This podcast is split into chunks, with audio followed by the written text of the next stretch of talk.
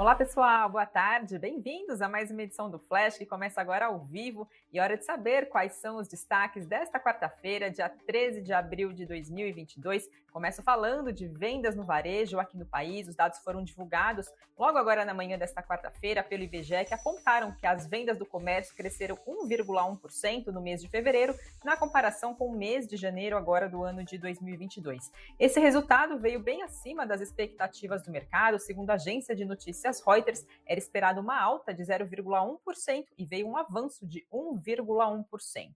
Na comparação do mês de fevereiro de 2022 com o mês de fevereiro de 2021, essa alta foi de 1,3%. Considerando o acumulado do ano agora de 2022, o varejo teve uma variação negativa de 0,1%. O IBGE, durante a divulgação desses dados, também fez uma revisão do número de janeiro, então dos dados de varejo do mês de janeiro, para uma alta de 2,1%. A leitura anterior estava em 0,8%, ou seja, o resultado agora do mês de fevereiro veio representou uma desaceleração em relação ao mês de janeiro depois dessa revisão feita pelo IBGE.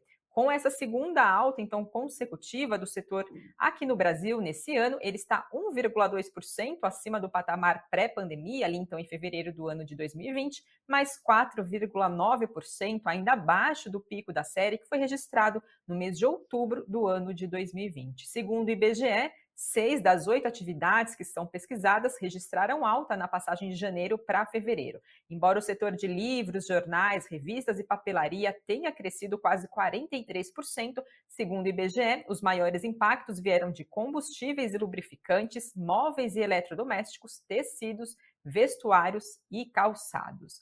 Apesar desse resultado né, tido como positivo, acima das expectativas do mercado, né, bem acima do que era esperado, segundo as projeções da agência de notícias Reuters, papéis de varejistas hoje, né, das empresas listadas na nossa bolsa, empresas desse setor, estavam em queda, algumas oscilando, então papéis de Magazine Luiza mais cedo estava entre perdas e ganhos e por volta do meio-dia avançava 1,34%. Já papéis de Via passou a manhã toda do pregão desde a abertura então da nossa bolsa brasileira, passou a manhã no negativo, por volta do meio-dia avançava 0,28%. E por fim, papéis de Americana também oscilando entre perdas e ganhos e por volta do meio-dia ganhou força e subia mais de 3,6% trouxe uma análise do economista André Perfeito, repercutindo então esses dados que foram divulgados pelo IBGE, e. Segundo ele, o resultado do varejo surpreendeu, avançou mais uma vez agora no ano de 2022, mas esses dados em perspectiva, segundo o economista, ainda são ruins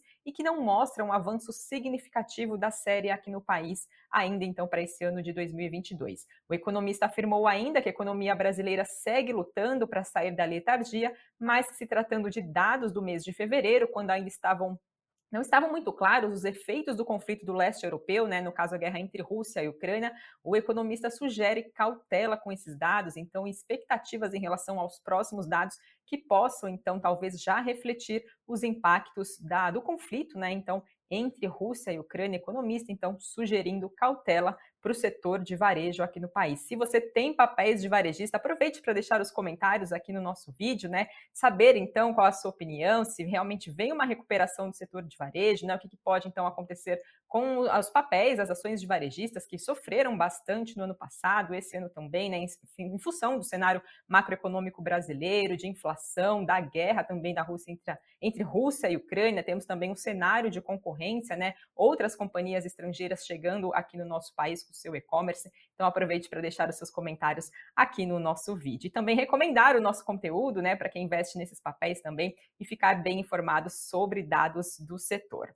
Seguindo aqui no nosso cenário corporativo, temos informações envolvendo TOTS e Itaú, o papel de TOTS hoje subindo, ganhando força agora por volta do meio-dia. O que a gente tem de novidade, então, entre as duas empresas? O Banco Itaú e a empresa de tecnologia TOTS anunciaram ontem um acordo para a formação de uma empresa conjunta denominada TOTS TechFin, que tem como objetivo operar uma plataforma digital de serviços financeiros para pequenas e médias empresas. O banco vai desembolsar um pouco mais de um bilhão de reais para ter 50% de participação nesse negócio. E a TOTUS informou que a partir do fechamento dessa operação, essa empresa, né, no caso essa joint venture, vai ser o único veículo de desenvolvimento e também de distribuição de serviços financeiros da companhia e vai poder também beneficiar as integrações com os demais sistemas da empresa.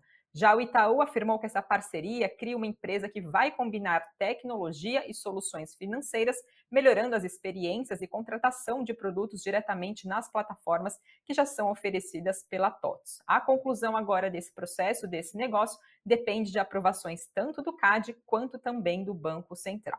Papéis de TOTS hoje ganharam força, agora por volta do meio-dia, avançava mais de 6%, logo na abertura do pregão estava com alta de 2%. A Levante Investimentos diz que a criação dessa sociedade entre Itaú e TOTS é mais um acontecimento marcante na tendência de digitalização e modernização do mercado de serviços financeiros. Segundo a Levante Investimentos, as duas empresas se complementam em pontos altamente cruciais para o sucesso dessa operação, com o Itaú entrando para a parte de concessão de crédito, também desenvolvimento de produtos, e a TOTS trazendo soluções já validadas e também conhecimento técnico para embarcar tecnologia e distribuir novos produtos financeiros. Levante Investimentos, então, analisando né, e apontando como positiva essa iniciativa entre as duas companhias. Falando agora de Petrobras, está marcada para a tarde dessa quarta-feira, às três horas da tarde, a Assembleia Geral dos Acionistas da companhia para votar a indicação de José Mauro Coelho para presidir a estatal. O comitê que faz a análise das indicações para o grupo recomendou agora no começo dessa semana, a gente até trouxe a notícia aqui no Flash, a aprovação do nome então do Coelho para o conselho e presidência da estatal. Ele é ex-secretário de Petróleo e Gás do Ministério de Minas e Energia e foi indicado pelo presidente Jair Bolsonaro depois da demissão, então, do presidente da Petrobras, né, depois de reclamações que a gente vinha acompanhando do presidente em relação aos preços do, dos combustíveis.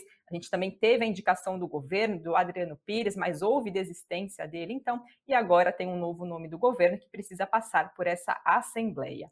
Essa reunião, então, essa assembleia marcada para a tarde de hoje, também vai ser votada a indicação de Márcio Andrade, é, para membro do grupo também, no caso, então, para a presidência do Conselho de Administração da estatal. Fiquem ligados à programação do Invest News, que a gente mantém vocês bem informados, então, do que pode acontecer depois dessa assembleia. Falando agora de Iguatemi, a empresa de shoppings de alto padrão teve uma alta nas suas vendas nos chamados conceito mesma loja de mais de 70% agora no primeiro trimestre desse ano de 2020 e 22 em relação ao mesmo período do ano passado. Já as vendas totais da empresa passaram, subiram mais de 23%, isso também em relação ao mesmo período do ano passado. A companhia, no entanto, não chegou a divulgar quais foram as vendas totais referentes ao ano de 2021. E por fim, Iguatemi também apontou que os seus dados de ocupação e fluxo de veículos seguiram abaixo dos patamares de 2019, né? Então, em relação agora ao primeiro trimestre de 2022, em relação ao ano de 2029, segundo as prévias que foram divulgadas pela empresa. Falando agora de Oi, também temos novidades. A Oi informou nesta quarta-feira que a venda dos ativos de telefonia móvel às rivais, né, para o consórcio formado por TIM, Claro e Vivo, deve ser concluída agora no próximo dia 20 de abril. Lembrando que essas três empresas, né, no formato de um consórcio, ganharam os ativos da empresa no final do ano de 2020, num leilão que foi realizado pela Oi por um valor de 16 bilhões e meio de reais. Esse negócio passou por aprovação de órgãos reguladores como a Anatel e o CAD, e agora, então, segundo a Oi, na próxima, no próximo dia 20 de abril, a venda, então, deve acontecer, o fechamento, então, desse processo, né? lembrando que a Oi está, está em processo de recuperação judicial e fez, então, vendas dos seus ativos. Falando agora um pouquinho do cenário internacional, já por lá começaram então a divulgação dos balanços referentes ao primeiro trimestre do ano de 2022, né? Começando sempre lá por bancos, a gente teve os números do JP Morgan, trazendo uma rápida pincelada dos principais números. JP Morgan teve lucro de mais de 8 bilhões de dólares no primeiro trimestre agora desse ano. Esse valor é 42% menor do que foi registrado pelo banco no mesmo período do ano passado. Já o lucro por ação nesse trimestre de 2022 foi de 2 dólares e 63 centavos, abaixo das expectativas do mercado. E por fim, a receita do maior banco dos Estados Unidos sofreu uma queda anual de 5% agora nesse trimestre, de mais de 30 bilhões de dólares. Então também já consegue acompanhar os principais números né, lá de fora também talvez já traçar expectativas para os bancos também brasileiros. E ainda falando dos Estados Unidos, por lá hoje foi divulgado os preços ao produtor do país que subiram mais do que esperado agora no mês de março em meio ao aumento da demanda por serviços. Então, o índice de preços ao produtor para a demanda final aumentou 1,4% no mês de março, depois de um avanço de 0,9% no mês de fevereiro. Considerando os 12 meses até março agora de 2022, o índice saltou 11,2%. Esse resultado veio acima das expectativas do mercado. Segundo a agência de notícias Reuters, era esperado uma alta de 1,1% e veio 1,4%.